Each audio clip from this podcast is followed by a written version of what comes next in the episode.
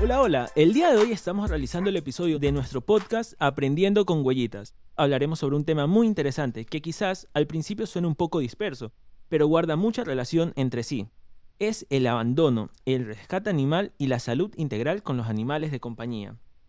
Hoy estaremos conversando con el médico veterinario y zootecnista Roberto Yumbla, fundador del centro veterinario Cat and Dog House. Qué gusto poder compartir contigo este espacio, Roberto. Eres bienvenido dentro de la casa Huellitas. Hola, ¿cómo están? Muchas gracias este, por invitarme. Este, feliz de brindar un poquito más de información nuevamente, como ya lo hicimos eh, anteriores veces. Este, vamos a tratar de tocar los temas entonces y poder este, empezar con, con esto. Sí, sí, la verdad que tenemos mucho gusto de tenerte aquí. Queremos empezar eh, primero hacerte una pregunta, como que tú crees que a raíz de la pandemia se ha incrementado el caso de abandono de los animales. Sí, este, sobre todo por el tema de la pandemia, este, afectó mucho la economía de muchas familias. Entonces, el principal factor del abandono siempre va a ser el tema socioeconómico. Entonces, este, por la raíz de la pandemia, mucha gente salió afectada, este, mucha gente perdió su trabajo y se vio en la obligación, por decirlo así, en que no tenían cómo darle de comer a, sus animales, perros, gatos, entonces aumentó. Ahí es donde se saturó, sobre todo los, los centros de acopio de, animales. Claro, las fundaciones y todo eso. Estuvieron saturadas, estuvieron llenas y, hasta la vez no se han podido este, establecer o, estabilizar con el tema de, del exceso de animales que tienen. ¿Cómo, ¿Cómo fueron buscando, cómo trataron de manejar esta problemática? En este caso, si bien es cierto, estaban saturadas, por decirlo así, los centros de acopio, eh, los veterinarios. Entonces, eh, ¿cómo solucionaron esta problemática? ¿Cómo la trabajaron? Hasta ahorita todavía no hay este, algo establecido que, que la solución todavía al problema. Entonces, poco a poco se está reactivando todo, se está reactivando el tema de la economía, se está reactivando este, un poquito la sociabilización, este, concienciación también, este, para que la gente este, adopte y así empezar a tener un poquito más de salida de los animales que están este, en estos centros de acopio. Listo, o sea, ¿consideras que una de las causas principales del abandono de los animales sea el nivel el socioeconómico? Uno de los principales. Es uno de los principales. Sobre todo que este, la gente que, que menos tiene no quiere decir que no, no se preocupe por sus, por sus animales, sino que eh, se ve en la obligación de que si tiene que mantenerlos, saben que tienen que llevarlos al veterinario, saben que tienen que cumplir con su calendario de vacunación. Entonces no tienen esa disponibilidad para poder cubrir esa necesidad. Entonces por más que ellos quieren, no van a poder. Sí, a veces quizás sea más por, mm, bueno, valga la, palabra que voy a decir, como que novelería de las personas que adoptan un cachorrito y no saben lo que todo esto conlleva, que es un compromiso de casi 10 o 12 años. Entonces, quizás también ese sea uno de, las, de los temas del abandono de los animales. La falta de información, quizás. Claro, e incluso hay este, estudios que dicen también eh, uno de los mm, em, puntos que hacen que exista mucho abandono es el tema de las camadas no deseadas, sobre todo con el tema de gatas. Entonces, este, las gatas ni bien este, quedan preñadas, paren y ya enseguida tienen otro proceso de gestación. Entonces, esto aquí hay un descontrol. Ahora se está hablando mucho del tema de de esterilizaciones, campañas de esterilizaciones para ayudar e incentivar, este, para evitar estos tipos de problemas sobre todo.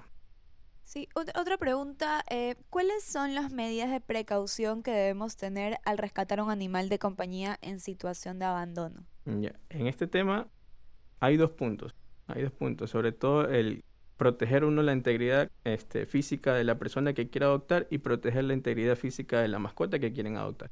Entonces todo esto aquí va de la mano. Este, lo que tienen que hacer sobre todo manejar mucho cuidado de que no estén en zonas, que es lo que ya conversamos anteriormente, que no estén en zonas, por ejemplo, una carretera una vía rápida en la que este, pueda estar en peligro la mascota porque están asustadas, nunca han tenido contacto con una persona o poco contacto y, lo que han tenido es de maltrato, entonces este, siempre van a estar a la defensiva. Y en estos casos hay que tratar de llevar a la mascota a un lugar un poquito más seguro, siempre en compañía de alguien más, no hacerlo solo, porque muchas veces solo este, uno no va a lograr nada.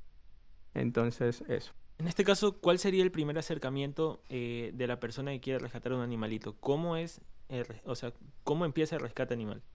Ganándose la confianza. ¿Y cómo uno se gana la confianza del Eh, animal? de la mejor manera, dándole lo que ellos necesitan en ese momento, que es alimento o eh, la comida, que es lo principal. Entonces, así es la primera forma del acercamiento de ganarse la confianza de, esta- de este perro. Más difícil es el gato, eso sí. Eh, Los gatos son muy complicados en el tema. de- Suele, eh, justamente de parte de Huellitas, eh, quisimos hacer un video explicando cómo eh, son los pasos para rescatar un animalito. En este caso no usamos un animalito rescatado para hacer este, este video. Más bien yo usé mi propio gato. Pero al momento de querer actuar, por decirlo así, era hasta súper complicado. El gato salía corriendo, no se quedaba quieto. Entonces, súper, ha de ser mucho peor con un animalito eh, en situación de calle, ya que se encuentra más nervioso, eh, no tiene la confianza del humano en este caso. Claro, y los gatos de la calle son ferales. Claro, Son ferales, entonces la mayoría de veces siempre se recurre a técnicas ya un poquito más agresivas en las que se ponen jaulas este, de, para atraparlos, engañándolos con comida o ya otras técnicas un poquito más fuertes. Entonces los gatos son un poquito complicados. Siempre he dicho yo que los gatos son de otro mundo. Inclusive sí, los gatos hasta de casa son como que yo estoy acá, tú estás acá, este es mi espacio, son como súper independientes, no como el perro que necesita que estés ahí Claro, todo el tiempo. sí. Una, una consulta, ¿tú consideras que es esencial llevar a un animal recién rescatado al veterinario? O sea, y, y en el caso de que la gente no lo haga, ¿cuáles serían las consecuencias al no hacerlo, no llevarlo de inmediato? Claro, es importante y esencial, claro. Este, sobre todo si uno tiene ya mascotas, otras mascotas en casa y tratan de este, insertar una adoptada, no se sabe qué enfermedades está incubando este perro o este gatito. Entonces, llevar a ese perro conlleva responsabilidad en el que estamos poniendo en peligro la, salud de la mascota que tenemos ya en casa. Entonces, quién sabe si tiene alguna enfermedad zoonótica que esté incubando, que quiere decir que alguna enfermedad que sea transmisible hacia nosotros y que nos pueda afectar nuestra salud en general. Entonces, por eso se le debe hacer un chequeo preventivo, hacerle estudios de sangre, pruebas complementarias en las cuales nosotros podemos descartar estas enfermedades y decir, darle el ok, el visto bueno, decir, la mascota está bien, pueden mantenerla ustedes, o lo que se debe hacer en este caso, que, bueno, no todo animal en situación de calle es que está abandonado, puede ser que se escapó de la casa, puede ser que se perdió, entonces buscar la forma de, de hacer lle- llegar a esa mascota a sus dueños. Y es, es necesario el control también. Una vez que lo llevan, tienen que llevar igual un control. Bueno, con todos los animales de compañía hay que hacerlo en realidad. ¿Y cada cuánto es, es necesario el control? O sea, cada cuánto hay que llevar a nuestra mascota, a nuestro animal de compañía al veterinario.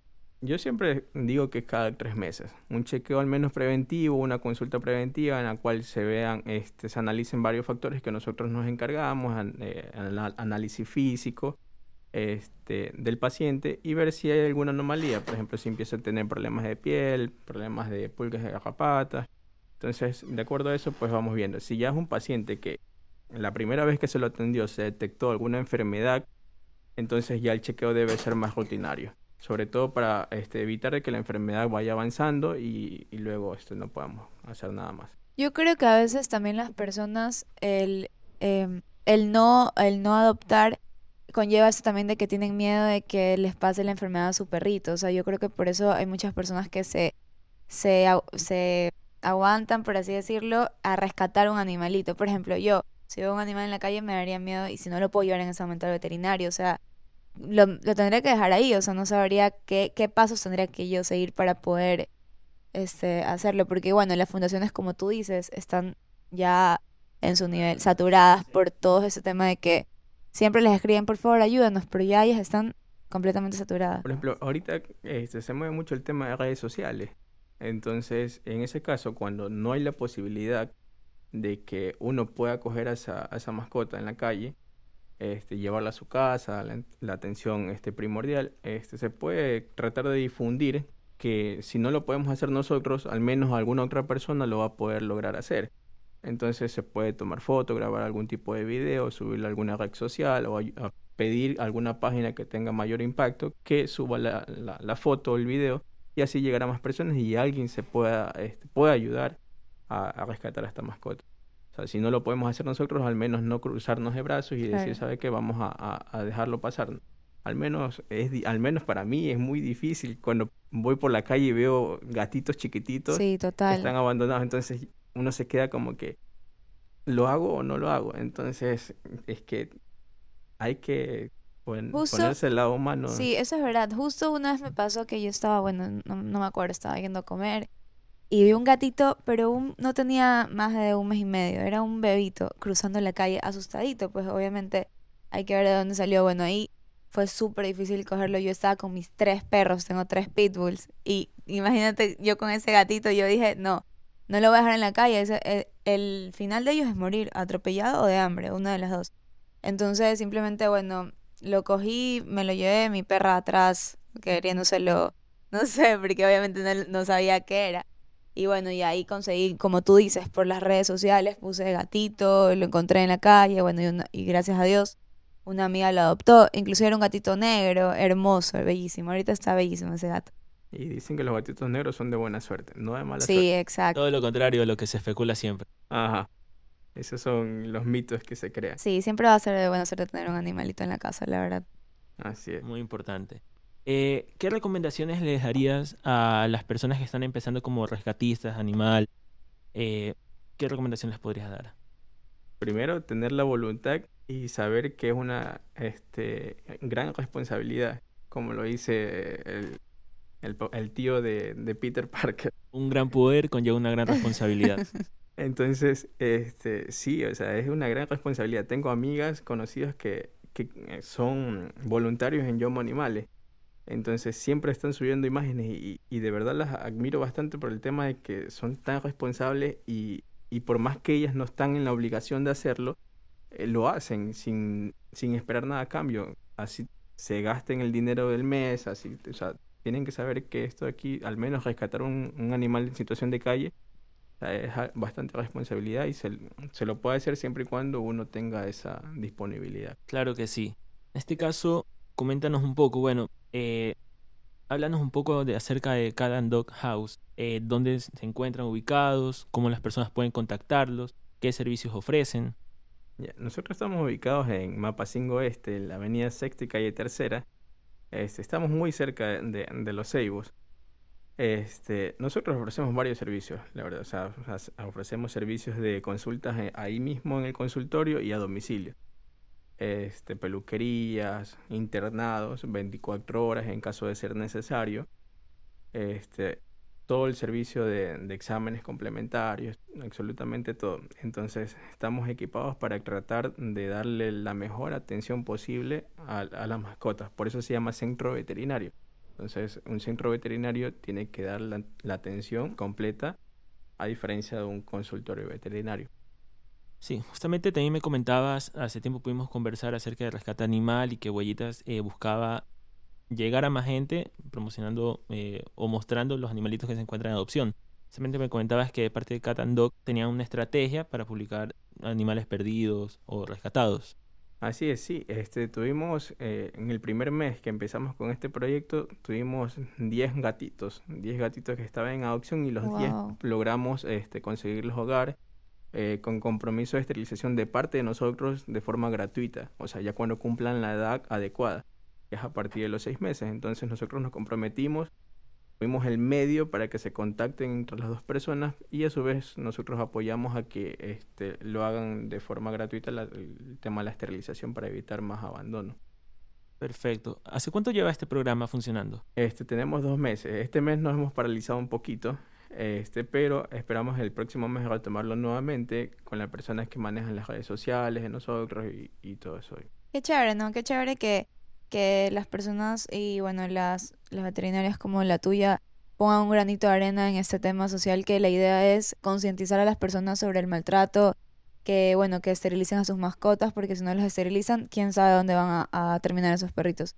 La verdad me parece súper chévere porque si todos pusiéramos un granito de arena por esta situación, quizás en algún momento va, va a acabar, que ese es el objetivo también de Huellitas, que las personas sepan que un animal de compañía es, es literal tal como le dice la palabra, tu compañía y tienes que respetarlo y amarlo como tal. Entonces la idea es que todos, todos eh, tengamos el mismo, el mismo pensamiento y el mismo respeto hacia ellos. Comento que el tema de la esterilización, sobre todo, es uno de los factores también que influye en, eh, en, el tema, en el tema de pérdida de, los animales, o, la, o no el abandono como tal, sino que los animales se escapen y se terminen perdiendo, porque entran en celo claro. y se escapan a buscar a la hembra que detectan y ya no saben cómo regresar a casa. Entonces ahí es donde este, ya no tenemos nosotros entramos y tenemos que esterilizar para evitar eso. Aparte que evitamos varios temas, problemas de salud a futuro también. Claro. En este caso, ¿qué problemas eh, de salud a futuro se podrían presentar? Hay características, hay sobre todo en, razas en específico que el tema de que no esterilizar en caso de machos genera algún tipo de tumores, masas en alguna parte del cuerpo, alguna alteración genética, sobre todo. En el caso de las hembras, lo principal siempre va a ser la piometra, que es una infección e inflamación en el útero que genera pus y eso obviamente es muy peligroso para ellas. Sí, sí, eso le pasó a mi perrita en realidad. Hace... Yo tenía una perrita que duró 23 años, una French Poodle. Muchísimo, sí. Ella falleció justo el año pasado. Este, ella le dio piometra porque ella tenía creo que 10 y yo no la había esterilizado. Claro, pues no, no, no había todo este tema de concientización y quizás no, no, no tenía bien claro. Y así tal cual, literal, ella me dijeron, tiene 90% de probabilidad que se muera. Y yo, no, opérala, vamos a ver. Y gracias a Dios salió y bueno, duró tres años más después de esa operación. Qué lindo. Sí, sí, la verdad que es muy lindo. Y ese es un mensaje también para que las personas quizás no pueden correr con la misma suerte, de que por no esterilizarla, bueno, ya se salvó, pero ese fue mi caso. Pero es, es muy importante la esterilización, la verdad. Y no dejar que sea muy tarde, sobre todo, porque como le dicen, 90% de probabilidad, muchas veces no hay ese rango de 10% que nosotros tenemos, sino que es mucho menos. Y peligra la vida de la mascota. Entonces, y, y ahí donde también debe entrar el lado de que en ambos, y mm, esto voy a hablar un poquito del tema, es que la gente debe entender también que nosotros tratamos de hacer lo mejor posible para sacar adelante. Este, no, no, muchas veces no sale así, pero eso no quiere decir que nosotros estamos haciendo algo malo. Pero es algo que también escapa de las manos. Claro, así es. Entonces, son vidas y, eso es lo Sí, sí, la, y, y terminan siendo parte de la familia. En serio, la pérdida de un animal duele. Yo, bueno, no sé si mucha gente esté de acuerdo conmigo, pero en mi caso duele como si fuera alguien, un, tío, un, un hermano, un papá. La verdad que es muy difícil. Bueno, Roberto, te agradecemos muchísimo tu participación en nuestro quinto podcast por la valiosa información que nos has brindado. La verdad, agradecemos muchísimo tu tiempo sin duda, el día de hoy hemos aprendido muchísimo sobre la importancia de esterilización, eh, muchos temas que conlleva el rescate de los animales, eh, qué pasos a seguir para cuando encuentras un animalito en la calle. Y bueno, chicas y chicos, esto ha sido todo por hoy. Los invitamos a seguir al Centro Veterinario Cat and Dog House en todas sus redes sociales. Lo pueden encontrar en Instagram, en Instagram como vet, cat and dog Ojo, no se olviden de seguir a Huellitas en todas sus redes sociales. Encuéntranos en Instagram como huellitas.ucg, en TikTok como huellitasUCG y en Facebook como huellitas. Gracias por ser parte de esta familia y nos vemos en el siguiente capítulo.